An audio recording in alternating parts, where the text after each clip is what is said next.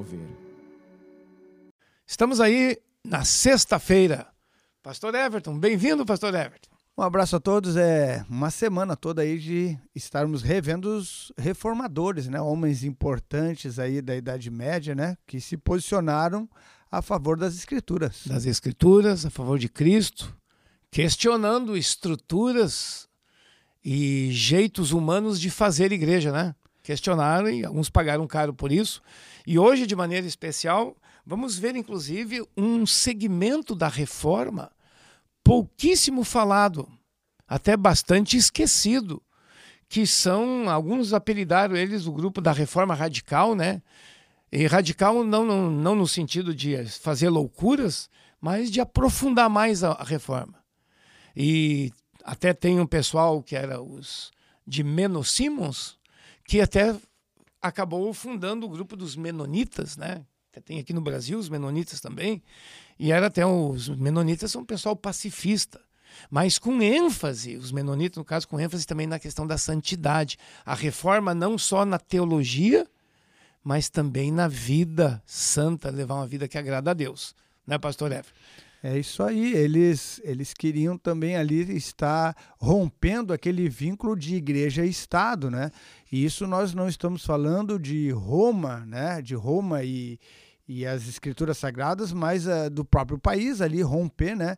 E que a verdade ela está na comunidade, né? Esses é, reformadores, né? De raízes, né? Palavra radical que voltam às raízes, quer dizer, olha, volta à escritura, a, né? É, a autoridade está na comunidade e não é no Estado, seja na Inglaterra, França ou outro país. É né? verdade.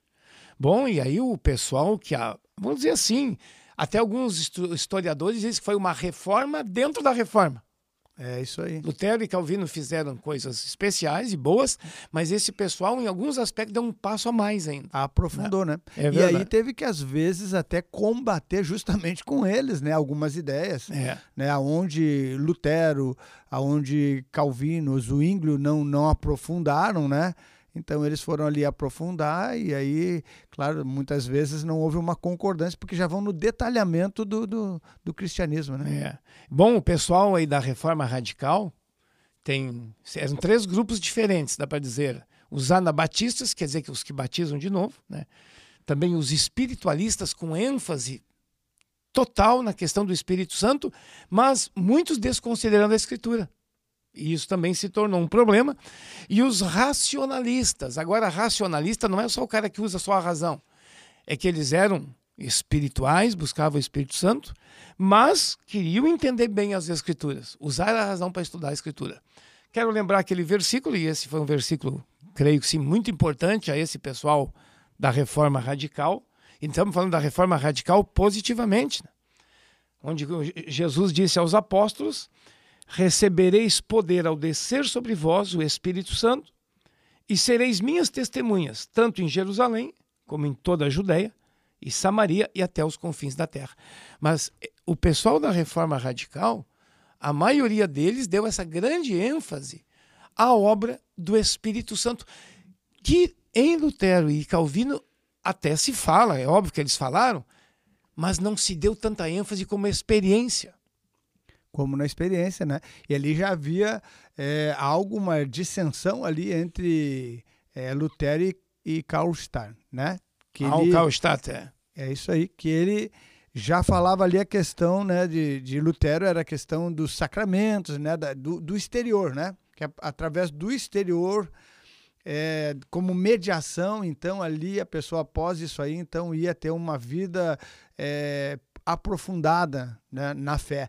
Mas, é, ao contrário, é, Carl está né, tá dizendo aqui é, que não, que é a experiência, né? Falando sim, da experiência né, é, interna, que a pessoa, da conversão da pessoa, algo que não era admitido, porque para Lutero isso era, era obra própria, né, o mérito próprio, né, mas ele, ele fala da experiência. Né? É, alguns segmentos luteranos até hoje têm muito medo desta palavra experiência, né, pastor?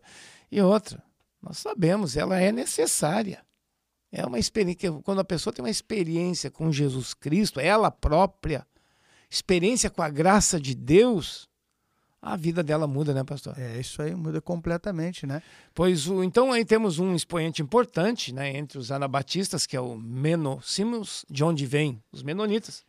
E eles tinham uma ênfase, os, os anabatistas, e na pureza da palavra de Deus, não era só reformar a igreja como, como instituição, mas a pureza, restaurar a pureza interior.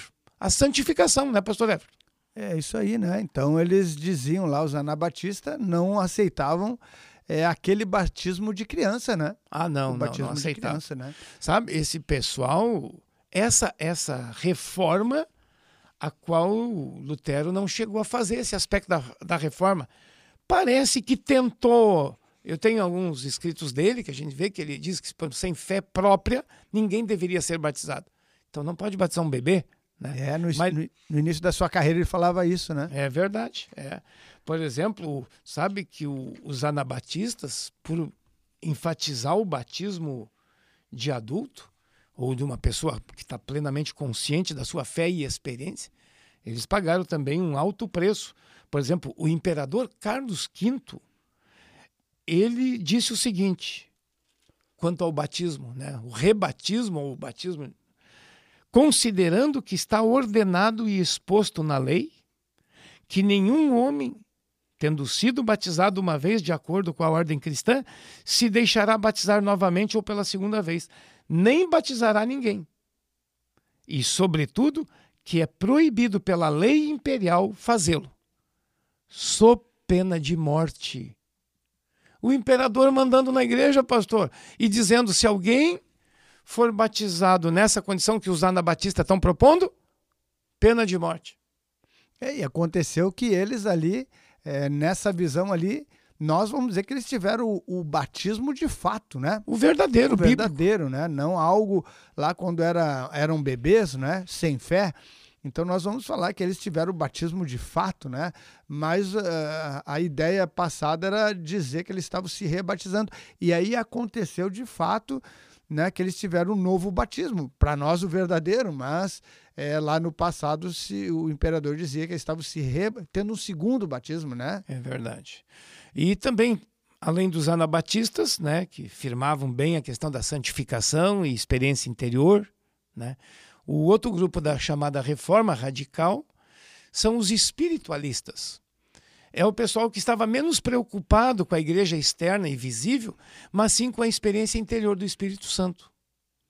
Tem um aspecto bom nisso aí também. Claro, eles eliminam. Alguns chegaram a pensar em eliminar até a ceia e o batismo, porque isso é externo. Quer dizer, o pessoal às vezes foi também ao extremo, porque ceia e batismo Jesus ordenou, né? Claro, talvez até com uma ênfase menor nas próprias escrituras, né?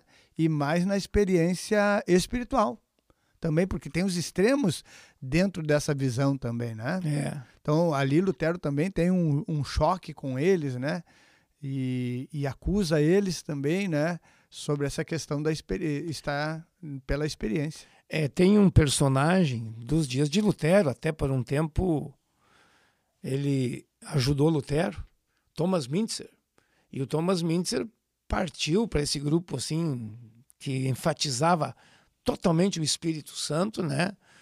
E não é o problema enfatizar o Espírito Santo, tá certo, mas descartando algumas coisas importantes ou diminuindo a questão da escritura, né? E nunca podemos diminuir o valor absoluto da escritura, né? Aí o Thomas, o Lutero acusou o Thomas Mintzer dizendo, bom, Thomas Mintzer engoliu o Espírito Santo com pena e tudo, Sim. né? É, talvez teve os exageros também, né? É, porque ele, ele De vai- ambos os lados. É verdade, né? Ele vai um, a um extremo que ele a- a- a- começa a apoiar a própria violência, né? E até uma, uma guerra dos camponeses lá, né? Então, quer dizer, ele vai mudando, né, da sua origem, o Thomas Mintzer, né? E enquanto ele não é um pacifista, porque em geral eles eram, né? Sim. É, alguns deles diziam, e aí isso gerava um problema, porque alguns diziam que não prestariam o serviço militar, né? Os anabatistas eram pacifistas. Isso aí, se, nega, se negavam em pegarem armas, Sim. né? Então é, acaba- eram pacifistas, mas o outro extremo do grupo ah, chega ao ponto de apoiar uma, re- uma rebe- rebeldia, né? Ou revolução, Revolução armada, né? isso aí. É. Mas o, o Thomas Mintz ele tinha uma visão de implantar o reino de Deus na Terra. E aí, numa visão à força, tu vai para as armas, né? né? E não é essa visão também do Novo Testamento, nem de Jesus. Dizer, eles têm alguns aspectos bons, que é esse resgate da experiência interior com o Espírito Santo, mas, por outro lado, eles avançaram numa área proibida, né, pastor Everton? É, os extremos, né? É. Então, muito daquilo que nós somos hoje, né, nós vamos encontrar também nós, as nossas raízes, é, nesses reformadores é, de raízes, ou radicais chamados É, ali. né? aí é bem possível que o movimento pentecostal dos últimos cento e poucos anos pode ter raiz lá na reforma. Eu falo agora na reforma protestante no seu todo, né? Num detalhe do, desse grupo mais radical na questão, os chamados espiritualistas, né? Positivamente espiritualistas. É porque se o Pentecostes, né, que acontece aí há dois mil anos atrás, é, e essa é uma era do Pentecostes, né, mas talvez não foi muito escrito sobre isso, né, mas é evidente que ele é, é algo que aconteceu ao longo de todos esses séculos, talvez foi inibido, né, é, por uma grande parte aí, mas ou também não há muitos relatos sobre ele, mas nós não podemos desprezar, né, a ação do Pentecoste, do Espírito Santo ao longo dos séculos ainda que não temos muitos relatos. É, e o terceiro grupo, já falamos então aí dos anabatistas que batizavam de novo, os espiritualistas com ênfase na experiência interior do Espírito Santo e os racionalistas.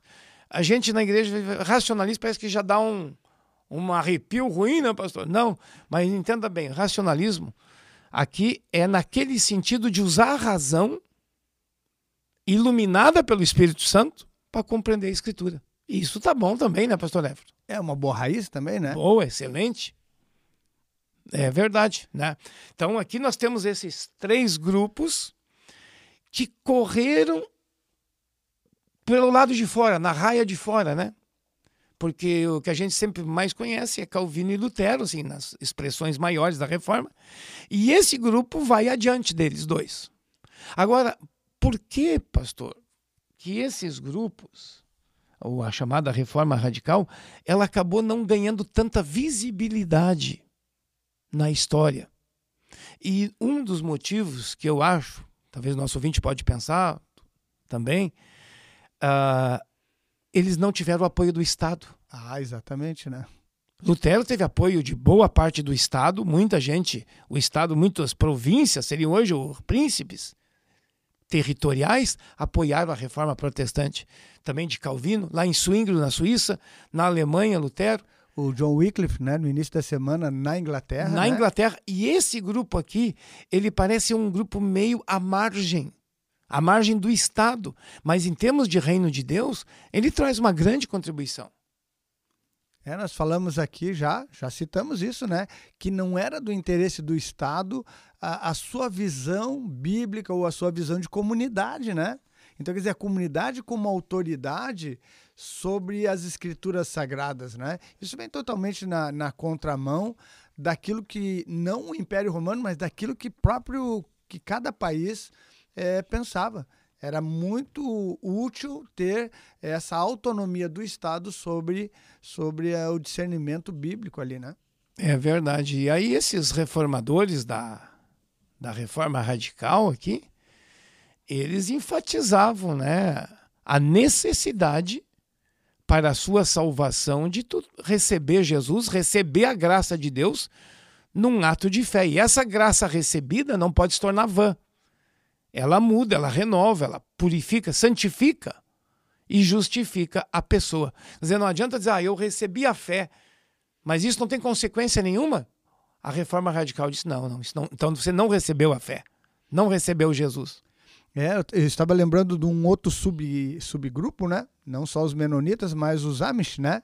Ah, Que nós vemos aí no- nos filmes, né? Aquela turma lá que tem aquela barba, né? Com a Suíça comprida e a barba sem o bigode. Normalmente chapeuzinho, casaco, né? É, é, era uma turma ali que também se negava ao consumismo, né? É, mais tarde ali, quando tem energia elétrica, se nega a- ao uso da energia elétrica. É, normalmente usavam ali charretes, né? É, roupa simples, então toda um- uma visão, né? É, que vem também dessas raízes, né? De viver uma, uma vida simples, né? Então tem Amém. esses Amishes, né? Que até hoje nos Estados Unidos tem grupos, eles vivem um pouco mais isolado entre eles mesmos, em fazendas, né? E até hoje alguns deles não usam tecnologia, nem trator, falando essa questão ainda mais, mais antiga, né? É uma questão de vida deles, né? Mas ainda existem, por exemplo, aqui no Rio Grande do Sul, nós temos ainda um grupo menonita que vem lá do tempo da reforma aqui, ó. Estamos falando desse grupo aqui no interior, na, no município, região de Bagé, por aqui. É assim como se chamam os luteranos, né? É. Tem os menonitas, né? Parece que também tem ali por volta de Curitiba os menonitas, né? Paraná, tive contato, né? Ah, Tu conhece lá, então, tive olha aí. ó. contato com alguns lá, né? É, então, o que, que esse pessoal da reforma radical, eles diziam o seguinte: fé e fruto da fé são inseparáveis. Porque alguns, alguns reformadores, o, às vezes a questão lá mais de Lutero, mexeu muito na teologia, mas às vezes não mexeu muito na prática, né? E, os, e aqui os reformadores radicais, ou os grupos, eles foram além, foram para a santificação, foram para a experiência com o Espírito Santo, eles foram adiante. É um rompimento, né? É, até mesmo como a- aquele alto clero lá no passado, né? De, de luxúria, né? De luxo, de ostentação, é, de tantas coisas. de imoralidades também, imoralidade, né? Bebedeira. É, então eles têm uma visão aí mais bíblica, né? É verdade, é mesmo. Bom, aí nós estamos vendo que a reforma, e esse último podcast da semana, hoje, sexta-feira, estamos falando de um grupo um tanto esquecido, né, pastor? É que não é muito difundido, né? Mas que tem um papel muito importante. Imagina, né? Se tudo ficasse ali aos primeiros reformadores, né? Mas aí a gente está vendo que é, na história humana, né? Esse agir de Deus, né? De um século após o outro, né? Trazendo ali é, uma profundidade sobre as próprias escrituras sagradas, né? É, e esse, esses irmãos nossos reformadores, o objetivo deles era restaurar a igreja cristã. Os reformadores mais clássicos, como temos falado, Lutero e Calvino, é o mesmo objetivo. Só que o pessoal da reforma radical, eles eles estão dizendo para os outros reformadores, olha, vocês ainda não fizeram boas coisas, mas não fizeram tudo ainda. E nós, eles trouxeram um acréscimo, né? Uma contribuição. Uma... E essa do Espírito Santo, a santificação, foi importantíssima, né? É como que querendo voltar às raízes da igreja primitiva. Isso era forte neles. É, tá lembrando, né, da, que também eles eram contra a idolatria também, né? E é algo que já vinha lá já de John Wycliffe, John Hus, Sim. né? Vem vindo ao longo dos tempos, mas eles também tinham também raízes, né? Ou, ou nesse caso aí para alguns aí era a radicalidade, né? De combater também a, a- as imagens, né? A veneração a santos. É Isso verdade. também. Ah, não, está no, está Tá no pacote também, né? Só que eles realmente dão esse passo a mais. É como que um, um resgate da igreja e de valores e também, vamos dizer, doutrinas, ensinos da igreja, que são fundamentais para a existência da igreja, né, pastor Everton?